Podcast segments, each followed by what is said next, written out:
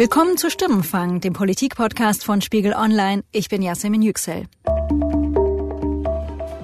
Bei der Europawahl geht es um Ihre Zukunft. Europa ist unter Beschuss. Kommt, wir bauen das neue Europa. Europa. Alle reden über Europa. Alle reden über Europa. Das suggerieren zumindest die Werbespots zur anstehenden Europawahl. Aber was steht wirklich auf dem Spiel und wie funktioniert diese Wahl überhaupt? Diese Fragen wollen wir heute klären und ich habe für diese Episode von Stimmenfang darum meinen Kollegen Peter Müller angerufen. Er ist der Spiegelkorrespondent in Brüssel. Später rede ich auch noch mit zwei Kollegen hier aus dem Hauptstadtbüro über die möglichen Konsequenzen dieser Europawahl für die deutsche Politik. Aber zuerst geht's los mit meinem Gespräch mit Peter Müller in Brüssel. Hi, Peter hier. Hallo Peter, grüß dich. Hier ist Jasmin. Schön, dass du die Zeit Na, findest. Grüß, wollen wir loslegen? Von mir aus können wir direkt loslegen. Peter, ich werde an dieser Europawahl per Briefwahl teilnehmen. Deswegen habe ich auch meinen Wahlschein schon vor mir. Steht sehr viel drauf. 40 Parteien sind es in Deutschland. Unter anderem habe ich gelernt, es gibt auch eine europäische Partei Liebe. Was Hm. ich auf dem Wahlzettel nicht finde, ist, da steht der Manfred Weber nicht drauf, der Spitzenkandidat der Konservativen. Auch Franz Timmermans, der Spitzenkandidat der Sozialdemokraten, steht nicht drauf. Warum finde ich diese Namen nicht auf dem Wahlzettel? Gut, das liegt natürlich daran, dass dieses Konzept des europäischen Spitzenkandidaten noch neu ist und, wenn ich das so sagen darf, auch nicht besonders ausgereift. Es gibt in Europa eben keine transnationalen Listen, etwas, was zum Beispiel der französische Präsident Macron gefordert hat. Wenn es solche Listen gäbe, dann könnte man Weber oder Timmermans, ähm, um zwei Spitzenkandidaten zu nennen, auch in Rom wählen oder in Wanne-Eickel oder in Helsinki. Jetzt ist es aber so, und das zeigt gleich mal das Problem mit dem Konzept, dass die Europawahl eben doch noch Europawahlen sind, also Wahlen in 28 Mitgliedstaaten der EU. Und da stehen dann eben auf den Listen die Politiker, die im nationalen Umfeld eben die Politik gestalten. Und das ist ähm, selbst für die CDU in, in Deutschland, die auf deinem Berliner Wahlzettel steht, nicht Manfred Weber. Wie genau wird denn dann aber der Kommissionspräsident am Ende nominiert? Nach welchem Mechanismus wird da vorgegangen? Das ist in den europäischen Verträgen festgelegt und ähm, nach diesem Satz muss man ihn auch schon wieder relativieren. Der klingt so klar, so klar ist es aber nicht. Sicher ist und feststeht, dass der Europäische Rat, das ist das Gremium der Mitgliedstaaten der EU, den Kommissionspräsident bestimmt. Aber, so steht darin, der Rat muss dabei oder sollte dabei das Ergebnis der Europawahl berücksichtigen. Diese Sätze sorgen nun seit einigen Jahren für Streit in Brüssel, für, wenn man so will, einen Machtkampf zwischen dem Europäischen Parlament und dem Europäischen Rat. Wie dieser Machtkampf, wie die Fronten da verlaufen ist, kann man sich unschwer vorstellen. Das Parlament sagt, seht her, in diesem Artikel steht drin, ihr sollt gucken, ihr, liebe Mitgliedstaaten, was die Europawahlen erbracht haben und dann den Spitzenkandidaten der siegreichen Partei, der auch eine Mehrheit im Parlament hinter sich versammeln kann, ähnlich wie ein Kanzler in der Bundesrepublik im Bundestag, den sollt ihr dann gefälligst zum Kommissionspräsidenten küren. Und die, ähm, die, die Mitgliedstaaten, die Staats- und Regierungschefs im Rat, die sagen, nee, wartet mal, da steht ja nur drin, wir sollen das ähm, Ergebnis der Europawahl berücksichtigen. Genau, und Peter, Völlig wenn ich dich da, wenn ich dich da ganz kurz Gerne. unterbrechen darf, nämlich dieses äh, Wort berücksichtigen, darüber bin ich eben auch gestolpert. So steht es eben, du hast es gesagt, in Artikel 17, weil berücksichtigen ist so ein schwammiger Begriff, äh, hat mich überrascht in dem Zusammenhang. Ja, oder auch nicht, weil man sich sozusagen, als man das reingeschrieben hat in den Vertrag, eben auch noch nicht klar war, wie sich das weiterentwickeln soll. Berücksichtigen, hast du völlig recht, ist ein schwammiger Begriff, aber ein Begriff, der eben verschiedene Deutungen offen lässt. Das Parlament sieht es so, wie ich es beschrieben hat, und der Rat sieht es genauso, wie du auch gerade gesagt hast. Berücksichtigen kann man vieles. Und ähm, ehrlich gesagt, der Rat wird natürlich sagen, wir berücksichtigen das Ergebnis der Wahl, aber das heißt ja noch lange nicht, dass wir dann einen von diesen Spitzenkandidaten nehmen müssen, sondern wir suchen den aus, den wir für am besten geeignet halten. Und, und das gehört beim Rat, dem Gremium nochmal der, der Mitgliedstaaten, wo die Staats- und Regierungschefs sitzen, Macron, Merkel und so weiter, da gehört beim Rat natürlich auch so ein bisschen dazu, ähm, äh, im Heimlichen, wenn man so will, dass derjenige, den man dann berücksichtigt, selber schon mal Staats- und Regierungschef war. Kürzlich war ja Manfred Weber hier bei uns im Podcast. Der will ja Kommissionspräsident werden. Und wenn man den fragt, dann klingt es, als sei seine Wahl schon ja ausgemachte Sache. Zunächst mal liegt es, wie gesagt, an den Menschen. Wird die EVP, die Christdemokraten auf dem Kontinent, werden wir wieder stärkste Fraktion, was wir heute sind. Und wenn wir das sind, dann möchte ich bitte den sehen, der dann in Frage stellt, dass wir nicht führen dürfen. Also meine, das ist das Prinzip von Demokratie. Peter, ist es so eine klare Sache? Muss der Kandidat aus der stärksten Fraktion automatisch der nächste Kommissionspräsident sein? Muss er nicht. Ähm, so würde das Parlament das sehen, jedenfalls dann, wenn der Sieger der Wahl, nehmen wir mal an, das ist Manfred Weber mit der Europäischen Volkspartei, wie alle Umfragen voraussagen. Die Europäische Volkspartei wird die stärkste Fraktion. Sie wird aber nicht über 50 Prozent der Stimmen im Europaparlament haben. Herr Weber muss also eine Koalition finden. Das ist schon auch die Voraussetzung, dass er das Parlament hinter sich hat. Diese mhm. Voraussetzung reicht aber eben, wir haben jetzt über den Artikel gerade schon gesprochen, diese Voraussetzung reicht eben noch überhaupt nicht. Die Staats- und Regierungschefs können sich auf die Hinterbeine stellen stellen und sagen, nein, ist zwar schön, dass das Parlament für Herrn Weber ist, wenn es soweit kommen sollte, aber wir halten den Mann für äh, zu unerfahren. Er war noch nicht mal Bürgermeister, Landrat, geschweige denn Bundesminister. Wir glauben, jemand, der an unserer Stelle über Strafzölle mit Donald Trump ringt, der muss schon mal ein Regierungsamt gehabt haben. Und deswegen nehmen wir Kandidatin Vestager, den Kandidaten Barnier, all diese heimlichen Kandidaten und Namen, die ja auch um diese Wahl herumschwören und die sich schon gar nicht auf irgendwelche irgendwelchen Wahllisten finden lassen. Hm, dieses sogenannte Spitzenkandidatenprinzip, das ist ja relativ neu. Noch vor der Europawahl 2014 wurde der Kommissionspräsident ja anders gewählt. Warum hat man das geändert? Ähm, was soll das bringen? Naja, man erhofft sich von diesem Spitzenkandidatenprozess, dass das Ganze ein bisschen ähm, demokratischer wird, dass die Leute ein bisschen was mit der EU verbinden. Die Europawahlen leiden ja traditionell auch in Deutschland, obwohl wir ein sehr proeuropäisches eine sehr proeuropäische Bevölkerung haben, ja. leiden die Europawahlen ja sehr an der, an der Wahlbeteiligung. Und die Idee war, wenn man da so einen Kopf hat, ja, einen Kandidaten, der durch Europa zieht und sagt, ich will Kommissionschef werden, dann verbinden die Leute was mit der EU. Mhm. Dann wird das personalisiert. Das ist mhm. ja ein mhm. Konzept, wie es sozusagen bei jeder Bürgermeisterwahl gilt. Das war eben die Idee. Allerdings muss man sagen, und ich habe ja nun ähm, die Spitzenkandidaten ähm, in diesem Wahlkampf zumindest auch recht häufig begleitet, von Dublin über Madrid, Saragossa bis, ähm, was weiß ich, wo war waren wir denn noch? In Budapest, verschiedensten Städten, natürlich auch in Bayern und in Deutschland. So richtig funktioniert das nicht. Das muss man schon sagen. Wenn Weber oder Timmermans irgendwo in Frankreich auf der Bühne stehen oder in Spanien, dann äh, sind die Leute freundlich, man hört das an, man klatscht diesen Leuten zu. Aber eigentlich weiß keiner, wer es ist. Aber eigentlich weiß man nicht, was der jetzt will. Ja, sondern man wartet eben auf den nationalen Parteichef. Das ist nun so in Spanien natürlich, muss man dazu sagen, auch so gewesen, dass nun gerade ein nationaler Wahlkampf war. Aber die Spitzenkandidaten, das war so ein bisschen, wenn, wenn du so willst, wie die Vorgruppe 1982 bei den Rolling Stones in Deutschland. Das war ähm, ein gewisser Peter Maffei. Viele sagen, kein schlechter Mann, aber er wurde auch mit Eiern von der Bühne gejagt. Ähm, ganz so schlimm war es nicht. Aber äh, dieser große Schritt zur europäischen Demokratie, ich überhöhe das jetzt mal, wie die, die für das Spitzenkandidatenkonzept sind, es ja auch tun. Dieser große Schritt, den konnte ich bestenfalls in seinen ähm, Anfangszügen erkennen. Ich will mal einen ganz simplen Schluss ziehen. Äh, es wird also definitiv so sein, am Abend des 26. Mai werden wir zwei noch nicht wissen, wer der nächste Kommissionspräsident ist. Und es wird dann auch noch eine Weile dauern. Ich würde es sogar noch krasser sagen, wenn ich ähm, darf. Am Abend der Europawahl fängt der richtige Wahlkampf erst an. Ha, warum? Na, weil dann sozusagen, wie wir es gerade besprochen haben, dann muss geguckt werden, wer kriegt am ehesten im Parlament eine Mehrheit. Deswegen treffen sich Weber, Timmermans und äh, die anderen Partei- oder Fraktionschefs ja schon am Montag, ne, um so ein bisschen mal zu gucken, können wir irgendwas hinkriegen. Sie mhm. stehen extrem unter Zeitdruck, weil die andere Institution, die da mitreden will, der Rat, schon am 28., also gerade mal zwei Tage nach der Wahl, sich zum Abendessen trifft. Informelles Abendessen in Brüssel heißt das. Da geht es nur um ein Thema. Wollen wir einen von den Jungs oder den Damen oder gehen wir mit jemand eigenes ins Rennen?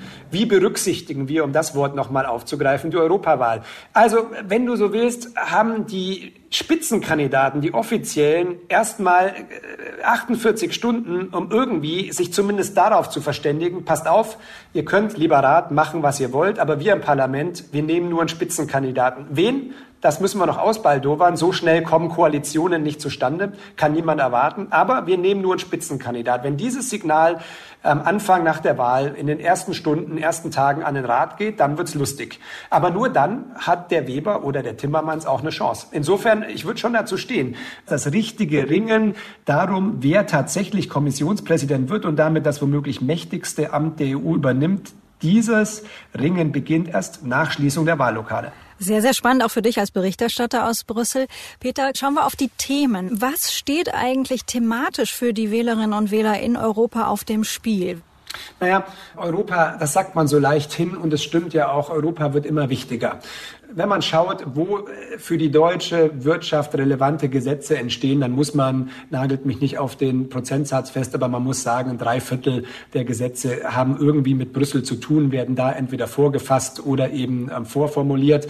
Insofern ist, und da ist das Europäische Parlament, das nun gewählt wird, natürlich ähm, ein wichtiger Mitentscheider. Insofern ist diese Wahl schon wichtig, wenn es um Energiefragen geht oder wenn es um den Binnenmarkt geht, möglicherweise auch irgendwann mal den digitalen digitalen Binnenmarkt, wenn es um diese großen handelspolitischen Fragen geht, Zölle mhm. gegen Donald Trump oder nicht, das wird inzwischen alles in Brüssel entschieden und da spielt das Parlament mit. Das ist wichtig.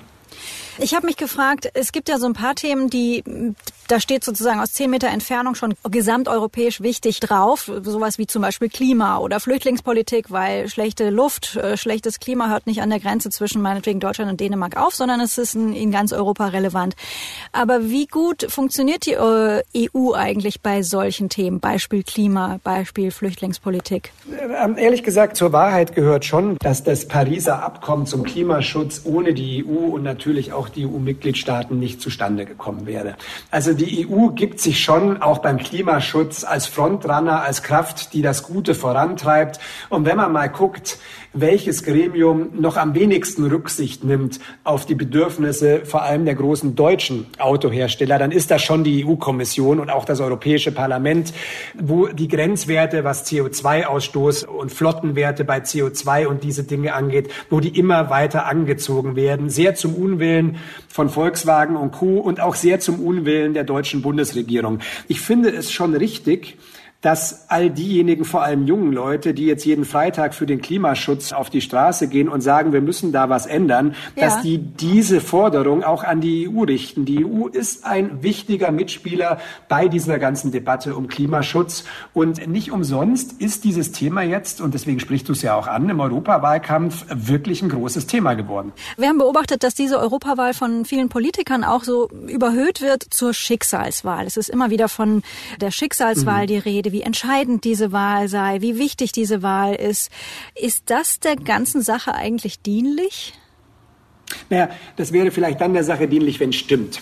Und ähm, da habe ich ehrlich gesagt auch meine Zweifel. Natürlich ist das eine wichtige Wahl und sie ist auf jeden Fall wichtiger, als sie wahrgenommen wird in den meisten Mitgliedstaaten und ähm, als die meisten Bürger denken, dass diese Wahl ist. Das ist schon richtig. Ist es eine Schicksalswahl? Für das Wort Schicksalswahl spricht, dass die Rechtsnationalisten, die Populisten sicher gestärkt aus dieser Wahl hervorgehen werden und diese Parteien, diese Abgeordneten eigentlich nur ein Ziel haben, auch wenn sie es ein bisschen verschleiern möglicherweise, das ist die EU kaputt zu machen.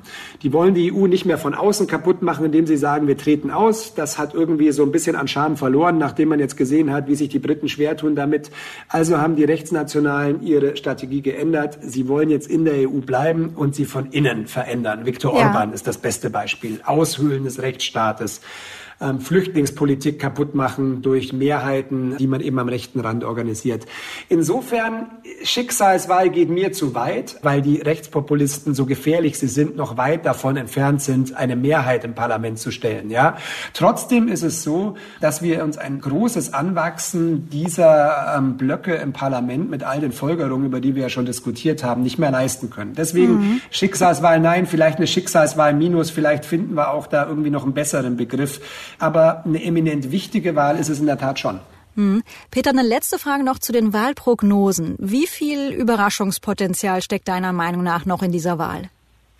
Ich glaube, es ist Überraschungspotenzial ist da und das liegt aus europäischer Sicht, wo wir uns ja jetzt nicht nur die Union in Deutschland anschauen oder die deutsche SPD, sondern die Parteienfamilien.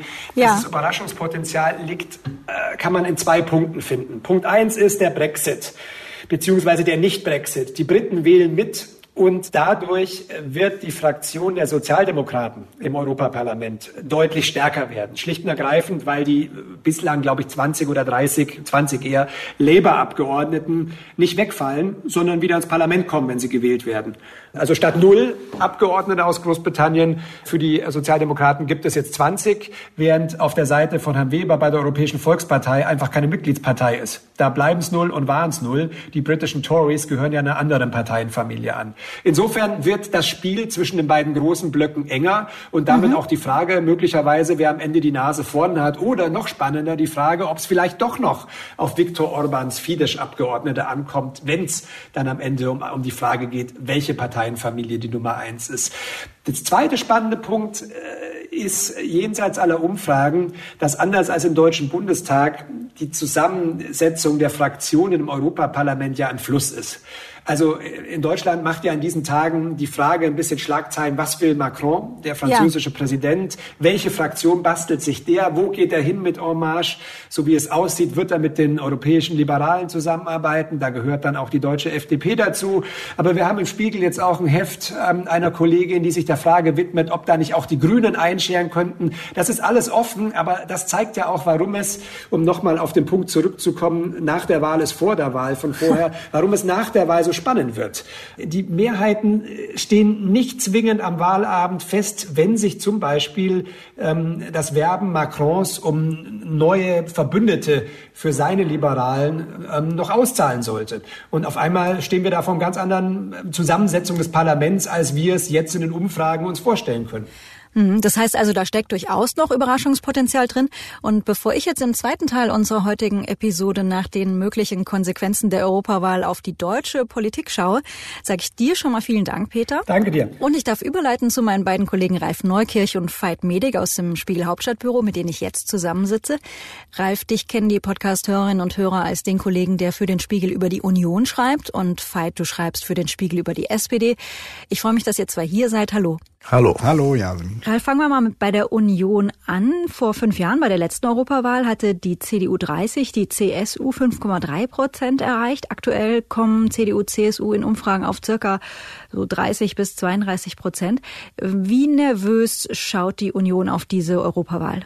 Äh, die Union schaut sehr nervös auf die Europawahl, weil Europawahlen klassischerweise die Wahlen waren, wo die Union gut abgeschnitten hat. Die Union ist ja traditionell nach ihrem Selbstverständnis eine Europapartei. Die schaut natürlich vor allen Dingen nervös auf die Europawahl, weil das die erste große Wahl ist unter der neuen Vorsitzenden Annegret Kramp-Karrenbauer. Und für das Standing von Frau Kramp-Karrenbauer in der Partei wird es ganz wichtig sein, wie diese Europawahl ausgeht. Und die CSU hat auch einen neuen Vorsitzenden, Markus Söder, für den ist das auch die erste Wahl, die erste wichtige Wahl, ähm, der ist zwar nicht in so einer prekären Situation wie Frau Kramp-Karrenbauer, aber ist natürlich auch ein wichtiger Stimmungstest und deswegen ist die Nervosität sehr hoch bei der Union. Veit, auch mit dir ein Blick auf die blanken Zahlen. Die SPD hatte vor fünf Jahren 27,3 Prozent der Wählerstimmen erreichen können. Diesmal werden es mutmaßlich so, Umfragen liegen mal bei 15, 16, 17, 18 Prozent. Wie groß ist die Angst der Genossen? Sehr groß, sehr groß, die Nervosität auch der Sozialdemokraten vor dieser Europawahl. Hat aber auch nicht nur mit der Europawahl zu tun, weil ja parallel auch in Bremen gewählt wird. Und das ist natürlich auch eine sehr wichtige eigentliche Hochburg der SPD seit 70 Jahren, glaube ich, in, in SPD-Hand. Und da sieht's auch nicht gut aus. Äh, also geschwächt vom Bundestrend müssen die da gucken, ob sie überhaupt als stärkste Kraft durchkommen. Das heißt, es geht eigentlich nur noch um die Frage, ob es ein blaues Auge wird, zwei blaue Augen oder ein K.O.-Schlag. Und je nachdem, wie schlecht dieser Wahlabend auf den unterschiedlichen Ebenen läuft für die SPD, wird es dann auch um die Frage gehen, was heißt das für die innerparteiliche Machtbalance und was heißt das für die Frage, wie es in der Koalition auch weitergeht für die SPD. SPD und insgesamt vielleicht in der Bundesregierung. Überraschenderweise in puncto Europawahl. Da habe ich einen Artikel von dir im Spiel gerade im äh, Hinterkopf. Du beschreibst die SPD-Spitzenkandidatin Katharina Barley als eine sehr lockere, relativ entspannte Wahlkämpferin. Das ist ein gewisser Widerspruch. Woher kommt das? Ich glaube, dass sie versucht, ein bisschen auch notgedrungen, glaube ich, einen etwas anderen Wahlkampf zu machen. Ich freue mich wirklich und ehrlich hier zu sein und hier zu stehen, zu kandidieren, um für euch die Nummer eins auf der Europaliste zu sein. Ihr wisst das, ich habe mir das nicht nur leicht gemacht, ich habe mir das reiflich überlegt. Sie ist ja vom ganzen Naturell her nicht so die Laut klassische Lautsprecherin. Das ist nicht so die Frau, die jetzt jede Bühne stürmt, ne, sondern eher eine etwas ruhigere Politikerin. Ihr kennt mich, ich bin nicht so die Lautsprecherin und auch nicht so die Wadenbeißerin. Und ich bin der festen Überzeugung, dass man nicht frischer dadurch wirkt, dass man jemand anderen abmeiert. Aber ich glaube ehrlich gesagt, dass die Wählerinnen und Wähler das auch nicht unbedingt so gut finden. Sie weiß natürlich noch auch aus ihrer Zeit als Generalsekretärin, hat sie ja einen Bundestagswahlkampf relativ unmittelbar miterleben können, nämlich den von Martin Schulz. Das war ein sehr lauter, klassischer Wahlkampf. Schulz stand auf den Bühnen und hat runtergepredigt. Das hat nicht funktioniert, wie schon der Steinbrück-Wahlkampf nicht funktioniert hat, wie schon der Steinmeier-Wahlkampf nicht funktioniert hat. Also versucht sie einen etwas anderen Ansatz, weniger über Politik zu sprechen. Das kann man sagen, total entpolitisierter Wahlkampf. Ja, aber man kann ja heutzutage tatsächlich die Frage stellen, wie unpolitisch eigentlich ein Wahlkampf sein muss, damit die Menschen überhaupt noch zuhören. Ne? Unterm Strich können wir aber festhalten, es könnte für beide Parteien aus der Großen Koalition schlecht laufen. Das heißt, beide Union, sowohl als auch SPD, werden am Ende Schuldige suchen. Äh, Ralf, du hast eben schon angesprochen, das ist diese Wahl, die erste Wahl unter der Parteiführung von Annegret Kamp-Karrenbauer. Wie wird es da also in der Union aussehen? Mal angenommen, das läuft schief. Die Debatte läuft ja schon, die hat im Grunde zwei Stränge. Das eine ist die Leute, die sagen, es ist Frau Kamp-Karrenbauer, die hat einfach nicht genug Ausstrahlung, die hat es nicht geschafft, der CDU jetzt das neue Profil zu geben, was sie versprochen hat. Und die anderen sind die, die sagen, es ist Angela Merkel. Das ist völlig klar. Angela Merkel ist nicht mehr lange dran. Angela Merkel hat viele Gegner in der Bevölkerung, hat man bei den Wahlkämpfen gesehen. Die Leute sind Angela Merkel satt und deswegen ist die Wahl schlecht ausgegangen das ist natürlich im Moment ein bisschen schwer zu argumentieren, weil Angela Merkel wahnsinnig hohe Beliebtheitswerte hat und sich im Wahlkampf auch äh, überhaupt nicht engagiert hat. Kann man ihr vorwerfen, wenn sie es getan hätte, hätte es natürlich geheißen, sie lässt Annegret Kramp-Karrenbauer keine Luft zum Atmen, aber Kramp-Karrenbauer steht nicht zur Wahl, Angela Merkel steht nicht zur Wahl, Manfred Weber, den kaum jemand kennt, ist der Spitzenkandidat. Also es ist wahnsinnig schwierig, da am Ende rauszufinden, woran hat es denn wirklich gelegen. Aber völlig klar ist, die Debatte in der Union, die Führungsdebatte, die sowieso schon begonnen hat, die wird mit Sicherheit wird nach dieser Wahl weitergehen. Und Veit, wie sieht's bei der SPD aus? Wie wird da die Suche nach einem Schuldigen für ein möglicherweise schlechtes Wahlergebnis da mutmaßlich ablaufen? Also ich glaube auch, dass es da mindestens indirekt auch um die Zukunft von Andrea Nahles, der Parteivorsitzenden, gehen wird. Wie direkt oder indirekt hängt dann auch wieder von den Ergebnissen oder von dem Ergebnis ab.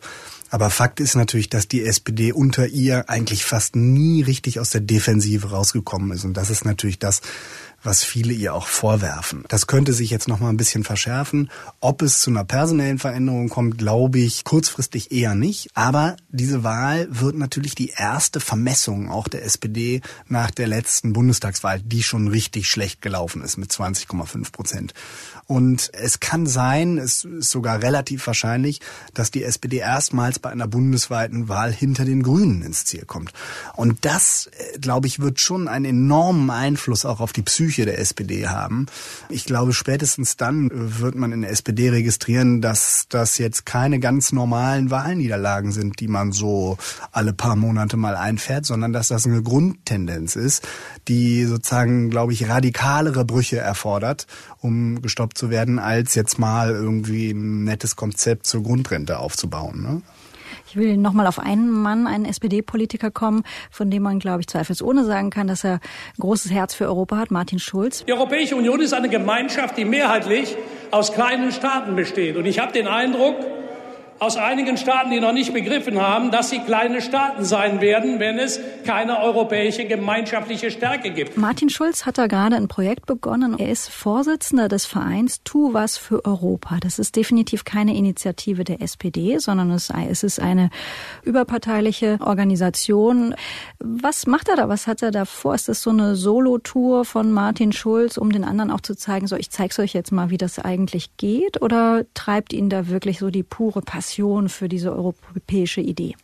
So stellt er es dar und er sagt auch, das sei eigentlich entkoppelt von der Europawahl. Das sei ein langfristig angelegtes Projekt. Und das gehe zwar jetzt los im Kontext der Europawahl, sei aber eigentlich gedacht für die nächsten fünf Jahre. Schon mit Blick auf die sozusagen übernächsten Europawahlen dann, die Mobilisierung zu stärken, das Interesse für Europa. Und gleichzeitig, glaube ich, ist auch nicht ganz von der Hand zu weisen, dass er das als Projekt sieht, um sich selbst ein bisschen im Spiel zu halten und zu zeigen, dass er eben doch ein ganz guter Wahlkämpfer ist und der einzige in der SPD, der zu Europa was zu sagen hat. Wir dürfen das Gespräch über Europa nicht denen überlassen, die Europa zerstören wollen. Denen darf es in Europa keinen Platz geben.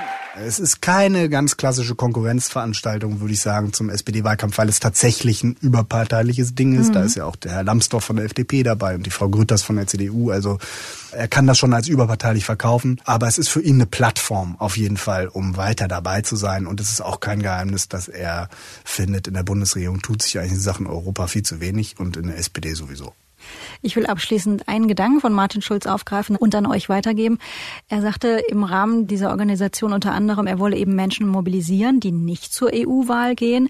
Und er bezog sich da darauf, dass 81 Prozent der Bundesbürger Europa zwar gut finden, aber eben nur 48 Prozent zur Wahl gehen. Diese 48 Prozent, das war die Wahlbeteiligung in Deutschland 2014.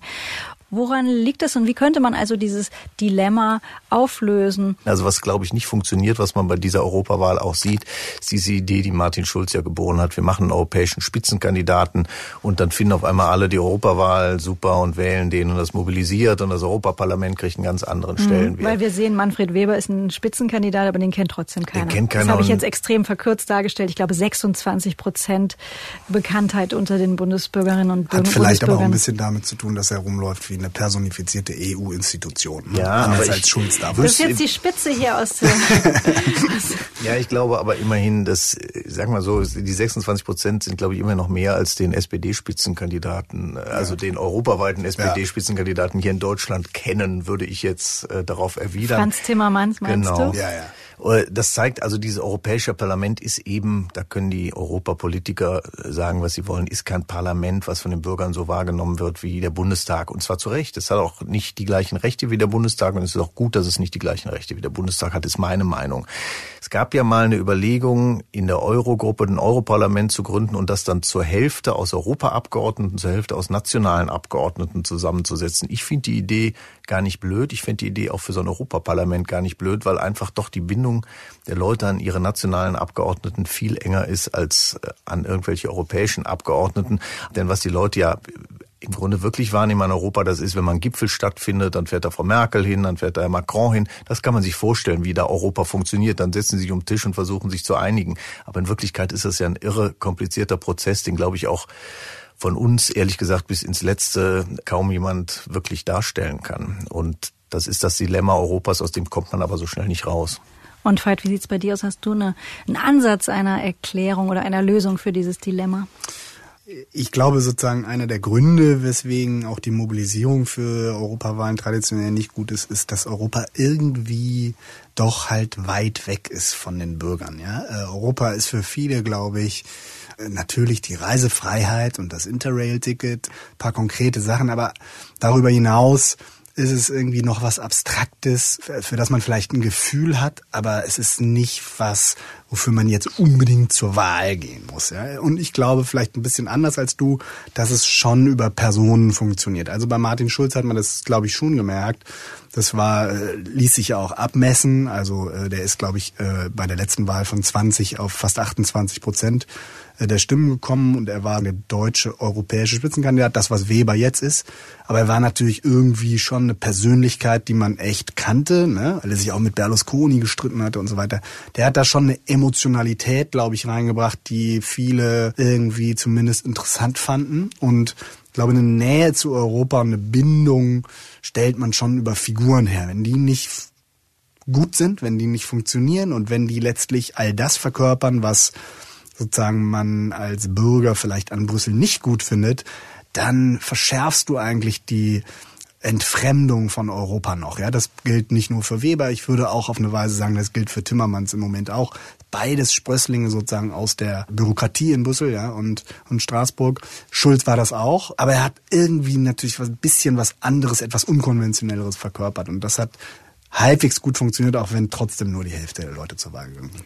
Ihr zwei, Ralf Veit, ich habe so eine leise Vorstellung, dass wir nach dieser Europawahl noch viele, viele Fragen haben, über die wir mit euch gerne weiter diskutieren würden. Deswegen sage ich für heute vielen, vielen Dank, dass ihr da wart. Danke für euren Input und ich würde mich freuen, wenn wir uns dann ein paar Wochen wieder sehen. Sehr gerne. Sehr gerne. Das war Stimmenfang, der Politik-Podcast von Spiegel Online. Wie immer hören Sie die nächste Episode ab kommenden Donnerstag auf Spiegel Online, Spotify und in allen gängigen Podcast-Apps. Wenn Sie Feedback haben, schreiben Sie uns eine Mail an stimmenfang.spiegel.de Oder nutzen Sie unsere Stimmfang-Mailbox unter 040 380 80400. An die gleiche Nummer, also die 040 380 80400, können Sie uns auch eine WhatsApp-Nachricht schicken. Diese Episode wurde produziert von Sandra Sperber und mir, Yasemin Yüksel. Danke für die Unterstützung in dieser Woche an Jelena Berner, Sebastian Fischer, Johannes Kückens, Wiebke Rasmussen, Thorsten Reitzek und Matthias Streitz. Die Stimmfangmusik kommt von Davide Russo.